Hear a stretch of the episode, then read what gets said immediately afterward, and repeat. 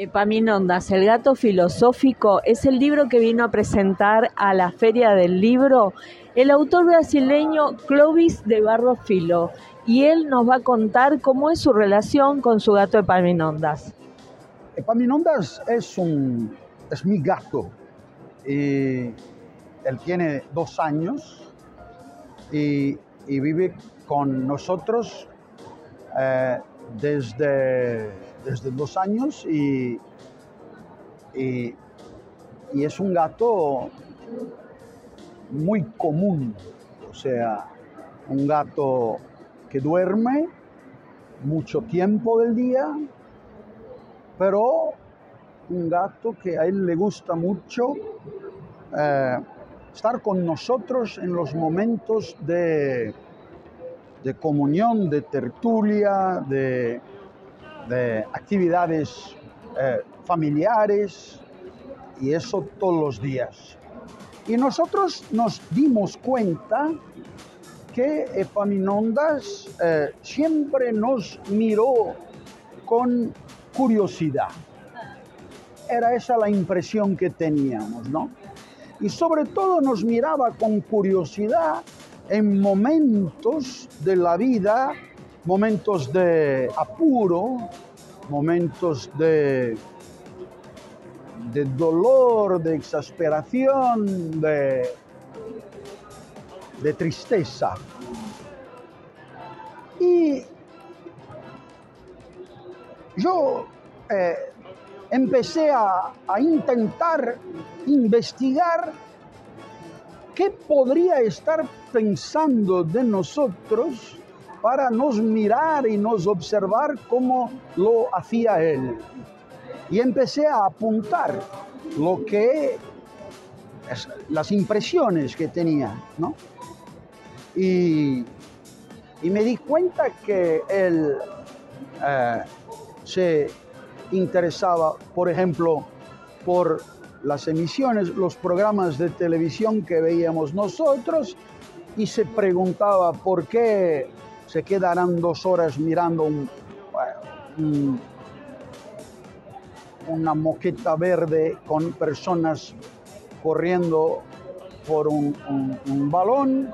Eh, el, el telediario también siempre le interesó muchísimo, entonces eh, es capaz de quedar una hora mirando las noticias con nosotros y también mirándonos a ver cómo reaccionamos ante eh, los estímulos que la televisión nos proporciona.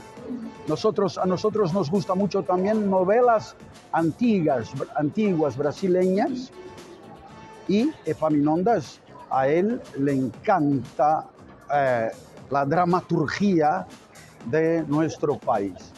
Entonces, claro, eh, empecé a apuntar y a, sobre todo a, observar que a él le, le, molestaba mucho nuestro dolor, nuestra tristeza, nuestra, nuestras dificultades. Me di cuenta que él, si pudiera decirnos algo que, entendiéramos, nos ayudaría a mirar la vida con otros ojos y con otros valores. Y por lo tanto yo intenté de poner en el libro cuál es eh, ¿Qué es lo que el gato nos diría ante lo que ve? Y, yo, y yo diría que, claro, el gato eh, me cuenta cosas y demuestra un gran conocimiento de ideas que son también humanas, compartidas con los humanos y otras no. O sea, el gato, por ejemplo, eh, dice cosas que Nietzsche diría sin, sin mucho cambiar. Pero, por ejemplo, llega a decir que Descartes es un estúpido, o sea, no ha comprendido un carajo, porque Descartes, por ejemplo, ha dicho que los animales no humanos no tienen sensibilidad, no tienen emoción, son como máquinas eh, y por lo tanto no hay que, que imaginar el sufrimiento, el dolor o la tristeza de un animal como el gato. Y entonces Epaminondas me pregunta a mí, pero ¿cómo es que vosotros humanos podéis considerar un hombre tan estúpido como un gran pensador? Si es evidente que nosotros no somos máquina y que tenemos una sensibilidad, incluso una sensibilidad más desarrollada, más fina, más sutil que la de vosotros. Entonces, eh, un poco es eso. Epaminondas habla de la libertad humana y observa que los gatos nacen gatos y por eso tienen que vivir como gatos y por lo tanto tienen ya todas las respuestas para una vida de gato. Entonces no tienen que elegir, no tienen que decidir, no, no hay muchas alternativas existenciales y por eso son felices, son tranquilos, tienen el alma eh, en paz.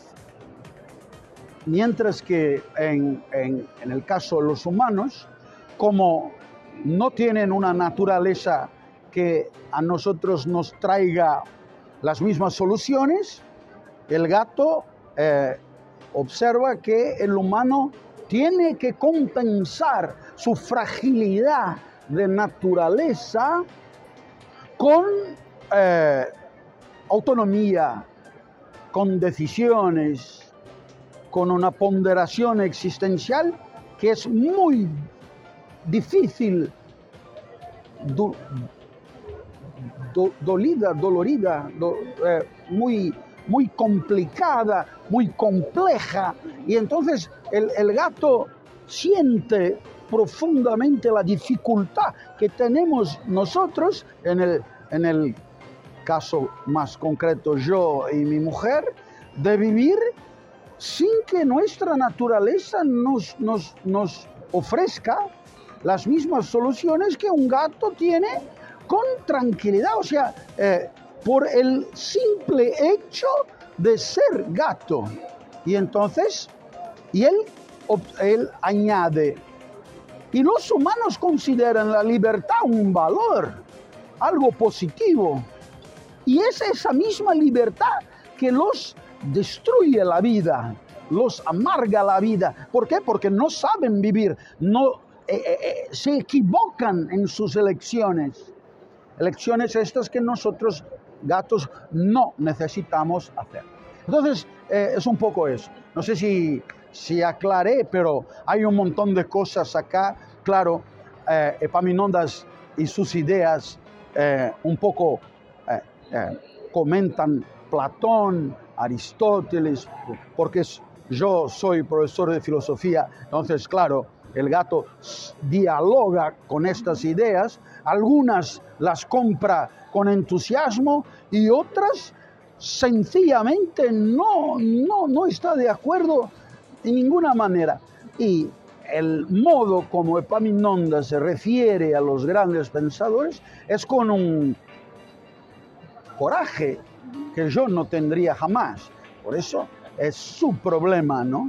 El hecho de llamar Descartes de un imbécil es un problema de yo no podría hacerlo jamás, aunque lo que haya dicho sobre los animales es francamente eh, dudoso y eh, eh, aparentemente muy equivocado.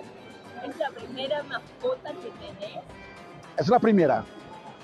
Nunca en mi vida he tenido un, animal en, casa, ¿no? Y, y, es una revolución, o sea, eh, la centralidad del gato en nuestra vida es a, a tal punto que se ha vuelto la portada del último libro, ¿no? O sea, es, es, es la... Nosotros estamos acá eh, eh, en Buenos Aires y lo único que pensamos es que Paminondas está solo en el departamento, qué estará haciendo, si eh, nos extraña y todo eso. Entonces, claro, tiene una, una importancia muy grande, es una gran felicidad para nosotros esta experiencia. ¿Y Palminota no tendría que estar acá firmando los libros? Tendría, pero eh, nos informamos y hay que hay vacunas, hay problemas burocráticos, hay no es así sencillo ponerlo en una, en una maleta y traerlo, no es así tan simple. Entonces no hemos tenido tiempo de, de arreglar todo. Es una lástima porque a él le encantaría mucho esta posibilidad, creo yo. ¿Es sociable, ¿Perdón? ¿Es sociable? No, no. Eh, cuando vienen eh, personas no conocidas, es decir, todos, que no sean nosotros dos, él desaparece. Entonces, imposible encontrarlo y, y, cuando se esconde, se dice, cuando se esconde es increíble porque nosotros vivimos en un piso chiquito, 60 eh, metros cuadrados, pero imposible de saber dónde se han metido. Y por eso eh, es muy gracioso, hay gente que viene a casa para ver Epaminondas, pero no logramos enseñarlo porque eh, se habrá metido en algún sitio inencontrable. ¿no? Clovis, ¿has tenido conversaciones con dueños de otros gatos para hablar sobre experiencias también de ellos? Nunca. No. no, no, porque de hecho creo que nuestra experiencia con Epaminondas es así, muy nuestra, muy original, muy eh, determinada por nuestras afecciones y las pocas veces que he escuchado a gente hablar de sus mascotas, a mí no me ha gustado el modo como como lo, lo, presentan, ¿no? Entonces, es, hay todo un discurso ya pasteurizado, ya consagrado sobre eh, mascotas. Y justamente Epaminondas eh, es todo lo contrario, o sea, eh, es nuestra experiencia y por lo tanto yo, yo adrede eh, intenté escribir el libro sin saber lo que otras personas tienen a decir de sus mascotas, ¿no? La última. ¿Cuál es la más grande satisfacción que hasta ahora te dio este libro? Bueno, hay, hay algunas. Una de ellas es poder hablar contigo sobre el libro. Tú me has hecho preguntas inteligentes, muy, eh, muy adecuadas, muy, muy eh, pertinentes al, al contenido del libro y por eso he podido aclarar cosas y